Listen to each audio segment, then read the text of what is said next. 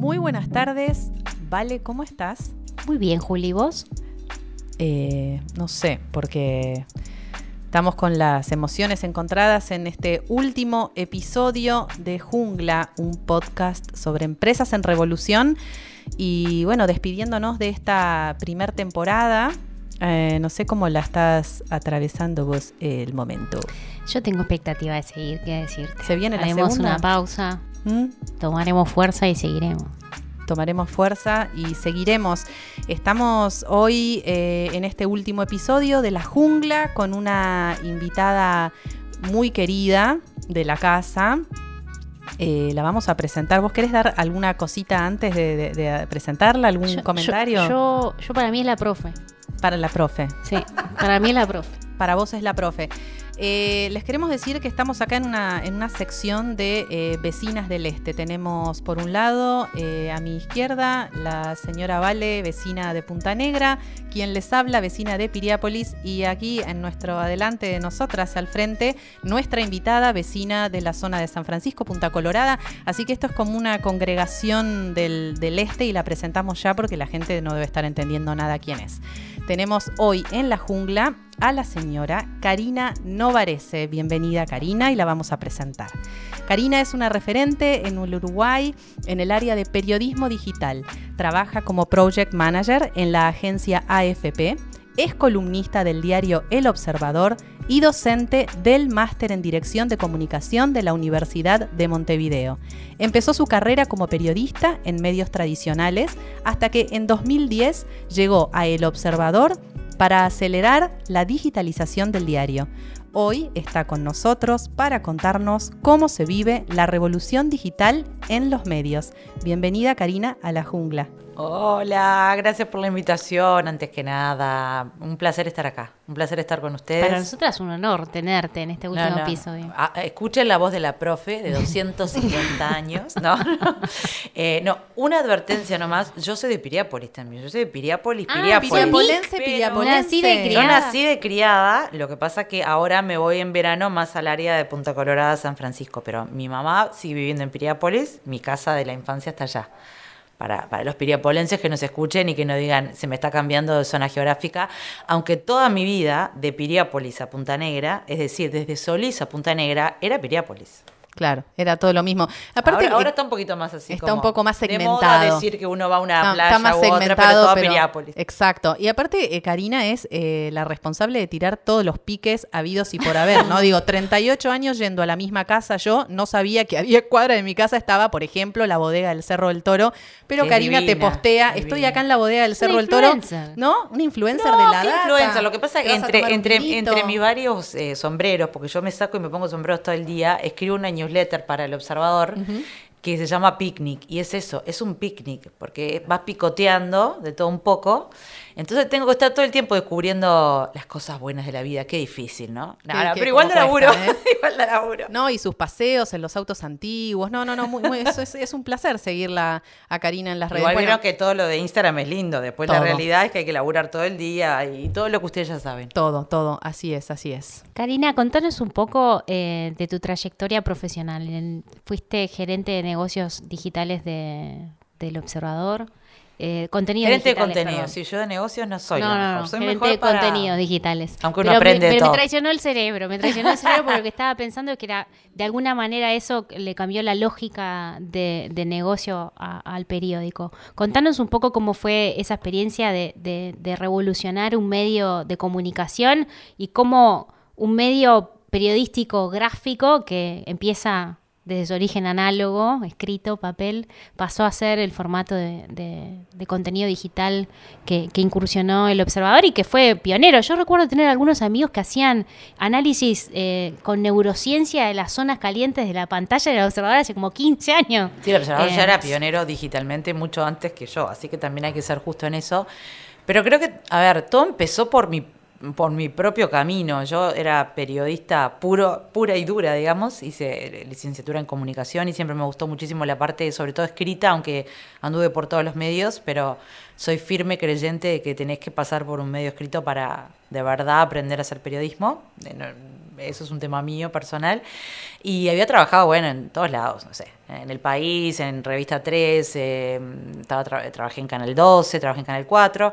Eh, y en un momento vi que se venía todo esto, que ya estaba, ¿no? Obviamente que estaba Internet, todos lo usábamos, pero vi que necesitábamos tener la cabeza muy metida en los medios hacia una digitalización urgente, eh, que no era solamente tecnológica, porque capaz que a veces lo tecnológico puede ser lo más sencillo, aunque resulte paradójico que lo digas así, pero eh, era una transformación sobre todo mental que necesitábamos. Y, la primera a necesitarlo era yo. Entonces, no me acuerdo en qué año fue cuando, cuando empecé a trabajar en la televisión y también empecé a experimentar diferentes formatos de medios. Me di cuenta, bueno, nuestro futuro es multimedia, aunque ahora se usa la palabra, en ese momento eh, todavía estaba muy separado, ¿no? Era una, alguien hacía texto, alguien editaba, alguien hacía video, alguien hacía audio, radio.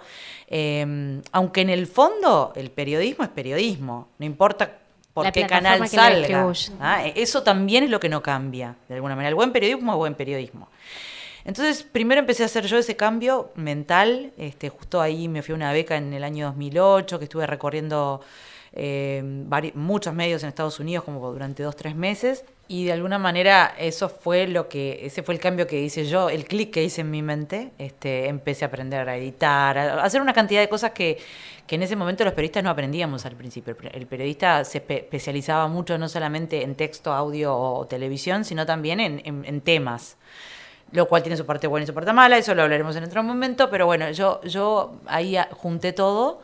Eh, y cuando me vinieron a buscar del observador en el 2010, que ya te digo, yo ya ellos tenían una larga historia, creo que, no, no creo, fue el primer medio digital en Uruguay, junto con en ese momento eh, el, Espectador, salieron creo que, sino el mismo día casi casi. Em, pero bueno, necesitaban darle para adelante para eso y, meterle primera. Eh, pero bueno, tienen hasta el día de hoy una base periodística impresionante y, bueno, fue entrar en un lugar que era tradicional pero con una cabeza muy vanguardista. Eso estaba bueno. Estaban preparados para eso. Estaban preparados para, para esos cambios, sabían que no eran sencillos. Eh, y la gente en general estaba contenta de hacerlos. Entonces, eso fue como un punto de partida súper super bueno para mí. Un buen comienzo, digamos. Exacto, porque no es lo mismo que entres, que, que, también ha sucedido, y a mí me ha sucedido también, a una organización que no quiere esos cambios. claro. Entonces, eh, el gran trabajo, además de, bueno, por supuesto al principio pensar en un nuevo diseño, pensar en cómo vamos a comunicar, en qué, en qué formatos vamos a hacer periodismo, no solamente en texto, eh, además de todo eso fue eh, entrenar a la gente para que aprendiera a trabajar de esa manera. Y el mismo, exacto. Em, lo cual es entrenar, cuando uno dice entrenar parece que fuera solo técnico el tema. Y lo técnico la verdad es que termina siendo en general lo más sencillo. Lo más difícil es lo mental y lo organizacional, porque eh, al principio te dicen, ah, bueno, pero en el mismo tiempo donde yo escribía una nota, ahora vos querés que yo escriba una nota, eh, eh, te mande el video. No, no es en el mismo tiempo. Vamos a hacer todos cosas diferentes y nos vamos a complementar de manera diferente. Creo que fue también el empezar a trabajar en equipo mucho más, más allá de que en las redacciones eh, periodísticas se trabaja mucho en equipo. Pero el, papel del equipo en lo digital es, o sea, es, lo básico. La adaptación en lo cultural también, ¿no? En ese, en ese cambio. y hablando de esos, de esos desafíos, nosotras en, la presentación comentábamos tu, rol en el Observador, donde, fuiste gerente de contenidos digitales, una etapa que coincidió con el cambio de modelo del negocio del diario, ¿no? Pasó, a ser un diario que se vendía en papel a salir de lunes a viernes en, formato digital y cobrar a los usuarios por suscripción para poder acceder a contenido exclusivo o premium. ¿Cómo funciona en, Uruguay ese modelo y, cuáles son los mayores desafíos con los que se han encontrado en ese cambio? Pasó en el, eh, lo que, a ver, todo el camino que había hecho el Observador y otros medios digitales eh, eh, fue fundamental para poder hacer este cambio de negocio. Porque cuando te dicen, eh, no, yo no, pasé años regalando las noticias por internet, eso la verdad es una mentira. Porque si no lo hiciste, no tenés la plataforma necesaria como para tener lectores fieles que quieran pagarte. Digo lectores como pueden ser oyentes o cualquier otra cosa. El modelo de suscripciones, que es el que evolucionó el observador, eh, pero ya mucho tiempo después, eh, ya ni me acuerdo, 2017 o una cosa así, o 2018, eh, fue posible porque habíamos hecho todo ese trabajo antes. Eh, todo, desde, desde los ejecutivos, desde los gerentes, desde el director, hasta todos los periodistas. Porque si vos no tenías una buena plataforma eh, donde la gente fuera recurrentemente a leer, eh, muy difícil puedes pedirle que te pague, que te pague por leer, en este caso. Además, con una cosa en contra que tiene la, la, industria de los medios digitales, y es que sí durante mucho tiempo fue gratis, para mí era necesario, porque no podías en general salir, o bueno, no sé si no podías o en los primeros tiempos de Internet, eh, acuérdense que también era una, una, lógica como muy hippie, ¿no? Internet es de todos, Internet, Internet no es de todos, Internet hay que pagar, lo pagamos todos con privacidad o lo pagamos con otras cosas, no importa. Pero, pero bueno, los medios en, ese momento dijeron, bueno, es una vía que tenemos que empezar a experimentar. Yo creo que es válido, no, no podemos ir a llorar por lo que se hizo atrás. Y si no lo hubiesen hecho, y te tomo, por ejemplo, no sé, New York Times o cualquier otro, no hubiesen tenido ahora la posibilidad de estar apuntando a 15 millones de suscriptores online. Otros que lo hicieron más lentos, como el país de Madrid, por, decir otro grande del mundo, recién ahora está empezando a cobrar. Y cuesta al principio, ¿eh? porque la transformación cuesta. Y ojo, tuvimos a favor, un poco de viento a favor, eh, valga la redundancia, de que... Em, ya la cultura de suscripción empezaba a, a, sentarse. ¿Por qué? Básicamente por Netflix, seamos honestos, ¿no? O sea, eh, antes la gente pagaba suscripciones de revistas y de, otras cosas. Antes en Uruguay los diarios se pagaban y llegaban todos los días a las casas, pero cuando yo empecé justo en esta transformación digital en el diario, estábamos en ese, en ese gris donde ya no se vendían los diarios como se vendían antes, ya la publicidad papel y digital no se podía cobrar como se podía cobrar antes, y había que empezar a, de a poquito, aunque yo en ese momento, en el 2010, no estaba pensando en suscripciones, ¿eh? no, les voy a decir, ah, teníamos la bola de, cristal y sabíamos que todo iba a salir así, no, fue un, trabajo muy complicado y de hecho toda la parte de suscripciones después la lideró otro equipo buenísimo, eh, que en ese momento estaba Gonzalo Ferreira, el editor jefe, eh, pero sí, es un camino, es un, es un cambio de negocio súper importante que a la gente le cuesta entender. Karina, ¿y qué restricciones mentales encontraron en ese momento en el equipo y en los lectores? Porque para el cliente fue un cambio enorme, en este caso los lectores del observador. En el equipo al principio fue el, adaptarse primero profesionalmente a cómo hago eso. Que primero es, bueno, soy el periodista que escribo, pero voy a estar en la cancha si cubrís deportes y voy a mandarte un vedito de 30 segundos donde digo, está por empezar. Em, por ejemplo, durante del 2010 al 2015 fue mucho el laburo de la cobertura en vivo, ¿no? Del real time, del real time. Que eso también después, todo lo que es muy extremo, después vuelve un poco a su cauce, ¿no? Y el real time está buenísimo, pero necesitamos otras cosas. Eh, eh, yo era re, re fanática del real time y lo sigo siendo, pero creo que algunas cosas no pueden ser en real time, hay que esperar. Eh, o sea que primero fue la propia gente que estaba trabajando. Y después, lo, de la, lo del, lo del el público, bueno, fue trabajoso al principio, pero fue mucho laburo de, de, em, de convencer en base a calidad.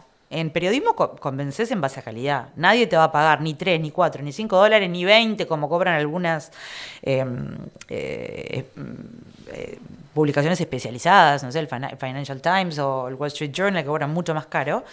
Eh, nadie te va a pagar porque te tiene simpatía. Claro. O sea, o te pagan porque realmente le servís para un fin que es, estar informado sobre determinado nicho o lo que sea, o porque vos lo estás informando, o porque también el precio-calidad vale la pena. ¿Ustedes se acuerdan cuando vuelvo a Netflix, que ahora no es el mejor ejemplo, está, hay otra cantidad que tienen otro tipo de modelos de negocios más freemium, que, que, eso es lo que están haciendo los diarios ahora. Eh, pero, pero Netflix, eh, cuando entró acá, te decían, no, ¿por qué voy a pagar yo 8 dólares, creo que en ese momento, por, por, por ver siempre lo mismo? Y en realidad la cabeza humana es siempre igual, porque en mi casa, cuando, eh, me acuerdo que cuando nosotros dijimos, ay, llegó el VHS, ¿se acuerdan que existía VHS? Por supuesto que nos acordamos, claro que sí. Llegó el VHS y mi papá compró uno, con, yo, nosotros somos red tecnológicas con mis hermanas y mi mamá decía, no entiendo para qué gastar en ese aparato, que después se te terminan las películas y no ves más. Mamá, por favor, lo que estás diciendo, las películas sí, va, a haber, siempre va a haber películas nuevas. Pero lo primero que le salió a mi mamá fue eso. Y el que decía de Netflix decía, todo segunda calidad. ¿Y ahora? Y ahora estamos comprando otras plataformas de suscripción porque a alguien le gusta ver solo hockey o solo rugby y tiene Star Plus o Disney porque mi hija, que ella tiene 22 años, dice, me encanta ver toda la película de cuando era chica. Bueno, cada uno tiene su nicho de suscripción. La personalización del contenido. Exacto. Entonces, eso ayudó bastante. Eh, pero igual, en el caso de los medios, es un trabajo constante, constante, donde vos estás todo el día fidelizando, no solamente con buenas noticias, con newsletters, con experiencias, ¿no? Los invitas a conferencias o a talleres o lo haces sentir parte. Eso es súper importante. No es solamente decir te doy todas las noticias que necesitas, eh, te doy mm, la newsletter que te gusta, ya sea de economía, ya sea de política, eh, o de mm, las cosas buenas de la vida, como esa que escribo yo, que estábamos hablando antes de, salir al aire. Eh, vas fidelizando todos los días y después esa ecuación precio-calidad es súper importante. No puedes cobrar carísimo algo que para la gente forma parte de una dieta de información. Bien. Em, a ver, además del, cambio de, modelo de negocio, también cambió la experiencia de los, de, los lectores ¿no? del diario. Estaban acostumbrados a verlo casi exclusivamente en el móvil o, en la PC. ¿Qué otros cambios tuvieron? Y, sobre todo queremos saber cómo fue el resultado. ¿no? Imaginamos que hubo mucha etapa de probar, qué funcionaba, qué no, qué es hoy lo que está ahí al top, digamos. Hubo, y sigue habiendo, una vez que vos empezás a trabajar eh, con, suscriptores, con members, como es en el caso del Observador, em, yo ahora no estoy trabajando permanente en el Observador, pero sigo escribiendo, em, lo que haces es todo el tiempo estar midiendo, pero midiendo de verdad. O sea, eh, no es que uno escriba, lo, porque ahí hay otro, otra, otro mito se escribe lo que la gente quiere leer o según lo que la gente lee. No, vos vas a hacer periodismo según lo que se necesite. Pero si vos ves que determinados temas interesan mucho, seguramente escribas más sobre esos temas. No estoy hablando de farándula en este caso, porque a veces... Pero ponele, capaz que te diste cuenta que las notas explicativas, las, las con preguntas y respuestas, andan muy bien. ¿Por qué? Porque la gente está muy perdida, porque hay, hay un bombardeo de información gigantesco. ¿Qué está pasando en Ucrania hoy, por ejemplo? ¿Vos sabés? Y yo sé seguramente y estoy bastante informada, es imposible mantener la cadena. Entonces, primero que nada, se ven los formatos que la gente está consumiendo. Segundo, todo lo que es la, comunicación personalizada, es decir, ese newsletter que te llega, que todos los días alguien hace particularmente para vos y te dice, estas son las noticias que yo te recomiendo que tenés que leer sí o sí, como para hoy estar como diciendo, estoy, estoy al día. Y además con, con, una lectura de análisis. Pero vos, esto, todo esto que estás diciendo no es menor, porque es el tema de, atrás de todo negocio digital, tenés el análisis de los datos que es clave para saber cómo viene tu negocio. Esto del Big Data está para el periodismo también. Claro, claro. Sí, sin duda. Em, Aplica. Claro, el, equipo que estábamos trabajando en eso sabíamos y aprendimos también a los ponchazos cómo medir todo eso, pero a veces para los periodistas no era tan sencillo, ¿no? Es decir, bueno, voy a ver cómo performó mi, nota eh, eh, no solo, eh, entre los entre los suscriptores, entre los no suscriptores, entre las personas de tal edad y de tal edad. ¿Qué hora me lee? ¿Qué edad tiene el que me lee? o sea, no es lo mismo distribuir el Y a través de las redes, que después las redes también. Eh, nosotros ya veníamos con, con toda esa mm, lógica porque habíamos, entre 2010 y 2015, habíamos salido muy fuerte a hacer redes sociales, que en ese momento fue como su, momento de apogeo. Para mí no lo es ahora, por ejemplo, a, nivel noticias. ¿Por qué? Porque es tanto que vos no podés llegar a, a a darte cuenta, a ver, ¿quién fue el que tuiteó tal cosa? Salvo que sea algo, bueno, muy, muy destacado. Perdés el hilo, ¿no? Claro, pero no, no, es, no es, el Twitter de antes donde vos en el Twitter de antes decías, ah, mira, sigo a tales personas y casi seguro no extrañas el Twitter de ah. 140 caracteres. No, yo extraño el Twitter del 2010, pero no por los 140 caracteres, sino porque había otra onda y porque la gente que estaba... Eh, estaba realmente para debatir cosas que estaban buenas, eh, aunque incluso no estuvieras de acuerdo, y en un relativo buen tono. Sí. Pero bueno, también ya va a aparecer otra plataforma que sea más, este, un poquito más reducida, seguramente. Todo lo que se hace muy, muy masivo termina generando estos caos. Y la polarización. Exacto. La polarización igual va más allá de las redes, ¿no? Porque a veces culpamos a las redes y yo creo que es la gente, somos la gente que estamos polarizadas. O sea, cuando yo doy clases sobre este tema, digo, ustedes culpen a las redes todo lo que quieran, pero las redes somos nosotros. quien las, las, aliment- las alimentamos nosotros. ¿no? hay otros, otros fenómenos, ¿no? Este, Más complejos de algoritmos y demás, pero los que armamos los líos somos seres humanos. Y podemos decir que armábamos líos en la vecindad antes, pero no teníamos, ahora están ahí no teníamos el audífono de las redes sociales Exacto. y ahora sí. Exacto, se da a conocer. Karina, contanos un poco, em, contanos un poco entonces ahora eh, cómo hiciste vos tu, tu propia reconversión profesional eh, y, y esta cosa que, que, que- que no sé, que yo siempre te he visto como siempre aprendiendo algo nuevo, siempre incursionando, siempre siendo líder o referente en algo, no sé, desde influencer, periodista, revolucionaria a los medios A la de vanguardia. ¿no? Sí, siempre ver, la última. Siempre fui como súper curiosa más allá de lo que había estudiado. Eso me pasaba de- desde chica, ¿no? Eh, no sé. Viviendo en un pueblo chico, además también. eh, mamá creo que nos mandaba a todos, mamá y papá, ¿no? Pero mamá era la que decía, nos mandaba a todos los talleres y, y cosas que había. No sé, yo creo que de chica estudié taquigrafía, este, de todo, de todo lo que había, ¿no? Entonces, yo creo que eso también me incentivó un poco la, la La curiosidad. curiosidad. Después siempre me gustó mucho estudiar eh, y después cuando uno entra al mercado laboral a veces se olvida de que tiene que seguir estudiando. Y la, reali- la realidad es que en cualquier profesión, no solamente en el periodismo, tenés que estudiar constantemente, constantemente para mantenerte al tanto de lo que pasa en tu profesión. Y, en el caso del periodismo, porque se estaban dando también unos, unos cambios eh, dramáticos, por llamarlos de alguna manera, en el periodismo. En el no en el periodismo, en la forma de hacer periodismo, sino en, en los formatos de hacer periodismo, como te decía al principio. Entonces ahí se dio un momento donde yo eh, estaba trabajando en televisión y en el, en el diario País al mismo tiempo. Ahí me fui a esa beca, después estuve trabajando un tiempo en la Universidad de Montevideo full time y ahí me puse a pensar, "Pa, yo sé escribir eh, y qué más. Y, y- y bueno, di- dije, tengo que aprender otras cosas. Eh, empecé a juntar como las diferentes experiencias que yo misma había tenido y, y empecé a estudiar mucho de tendencias digitales, porque la realidad es que más, no importa si periodismo o qué, en cualquier negocio, por eso hablaba tanto de físico digital, ¿no?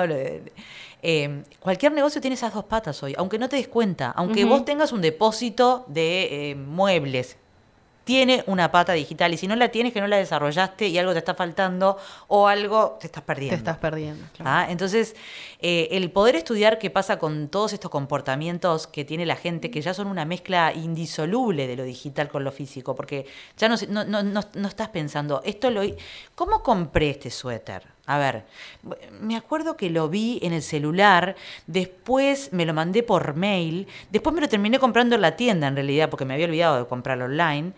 Pero, ¿de dónde salió la motivación original? Bueno, lo mismo puede pasar a la hora de la lectura o de cualquier cosa. Esos caminos del consumidor que le dicen, es fundamental tenerlo en la cabeza cuando vos trabajas en cualquiera de estos negocios. Y, y está bastante investigado, aunque por supuesto todos los días hay una novedad. Por eso esa clase que doy en, en la OM eh, me, me saca las canas verdes porque todos los años la tengo que hacer como media de cero, porque cambia todo. Hay que ayornarla. Eh, entonces, eh, eh, me di cuenta que, que yo tenía que estar todo el tiempo así. Eh, y después periódicamente he tenido como momentos de, mi vida donde digo, "Pa, acá tengo que romper un poco. O porque vengo quedada, o porque vengo aburrida, o porque quiero aprender algo nuevo. Eh, ya tuve como dos o tres, ahora estoy en el medio de uno de esos procesos. pero, pero al final eh, pueden resultar bastante dolorosos, te digo la verdad, porque eh, a veces es mucho más cómodo seguir haciendo lo que uno sabe hacer. Tal cual. Y más si lo hace ¿Para qué salir de mi relativamente bien. Obvio, el cambio y la sos transformación. Más o menos reconocido. Sí, sí. eh, Pero siempre es una trampa el solitario para mí, porque va a llegar un momento donde no vas a hacerlo mejor en, en eso. Y vos mismo, aunque nadie te lo venga a decir, no lo vas a estar disfrutando. Entonces, eh, para, para vidas laborales que son tan largas, Dios mío, eh, es muy difícil poder seguir haciendo lo mismo con alegría. Algunas personas lo logran hacer, no digo que no, yo no soy una de ellas.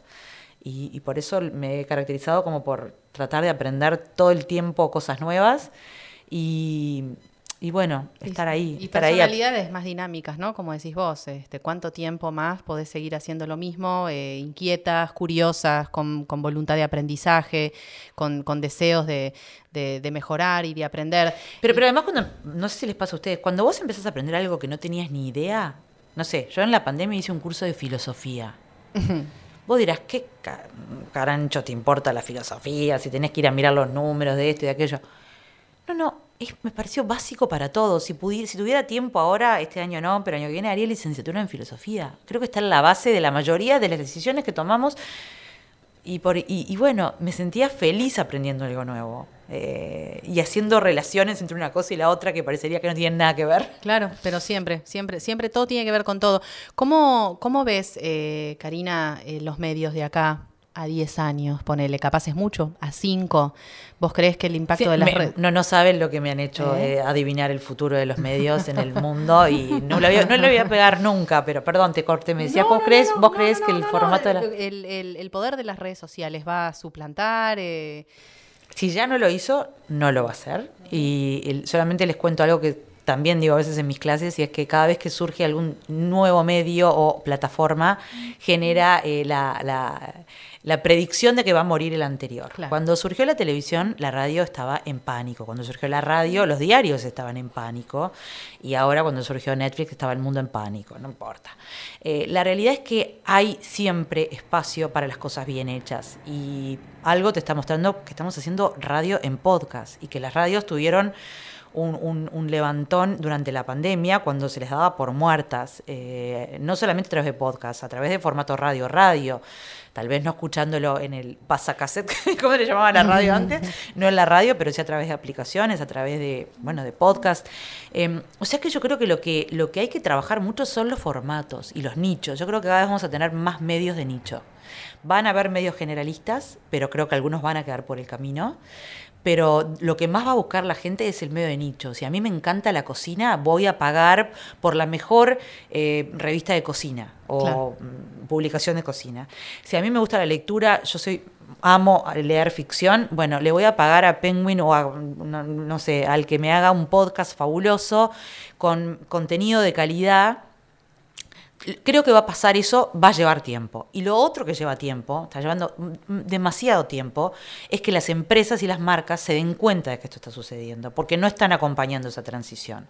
Entonces, no solamente de los medios, es decir, no van a buscar el podcast que tiene que ver con la esencia, con el core de mi filosofía de marca, y no hablo solamente de tu producto, sino de todo lo que trabajas sobre sustentabilidad, responsabilidad social. Invertís millones y sin embargo no vas a buscar la gente que está haciendo lo que vos crees que hay que hacer. Seguís, eh, en muchos casos yo lo veo, eh, anunciando como muy genéricamente.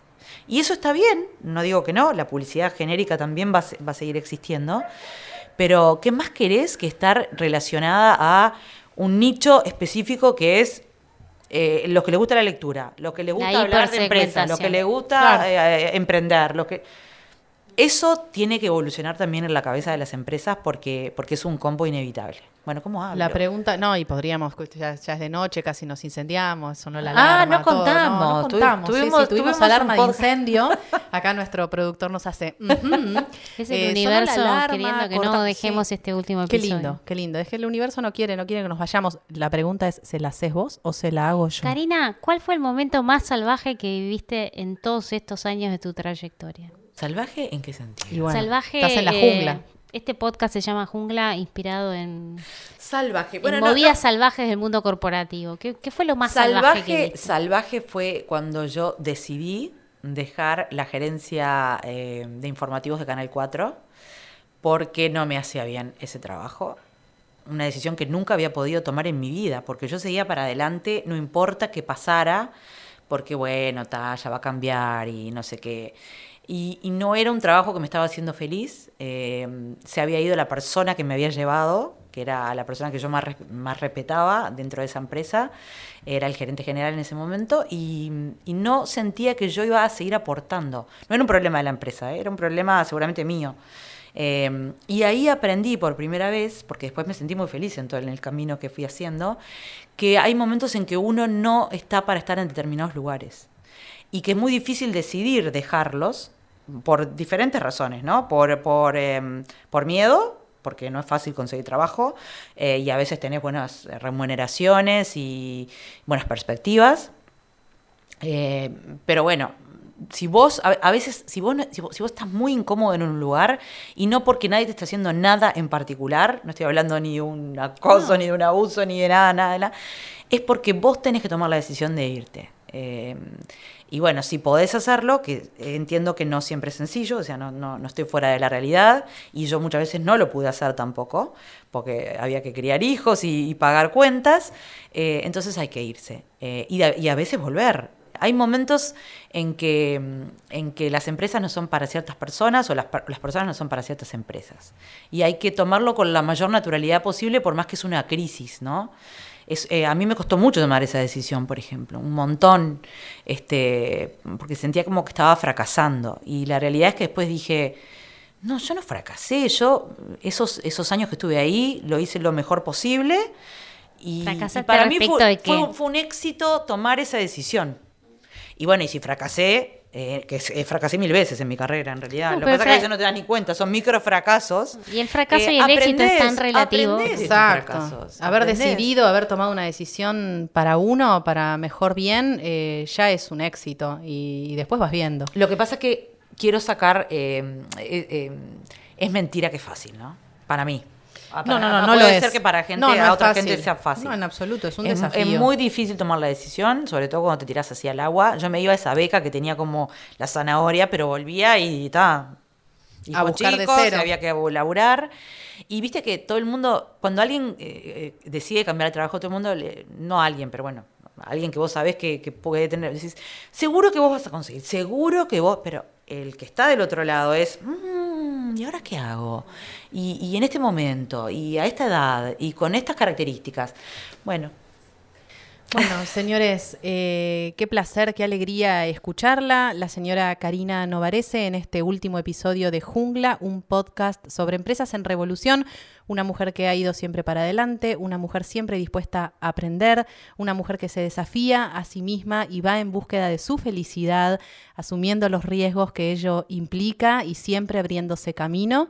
Así que para nosotros es un placer haberte tenido acá con nosotras. Sos un ejemplo, estamos muy orgullosas de que, de que nos hayas acompañado hoy y sabemos que sin duda tu, tu historia va a ser inspiración para muchas mujeres y muchos hombres que nos están escuchando y, y que capaz están en pos de tomar una decisión y no se animan a dar el salto y seguramente eh, tu historia y tu relato va a ser de empujón para que, para que esto suceda. Así que te queremos agradecer mucho que hayas estado bueno, con nosotros. Orgullosa, hoy. orgullosa yo de que me hayan invitado. Son dos mujeres extraordinarias. A Julia la conozco hace menos, pero me cayó muy bien desde el principio.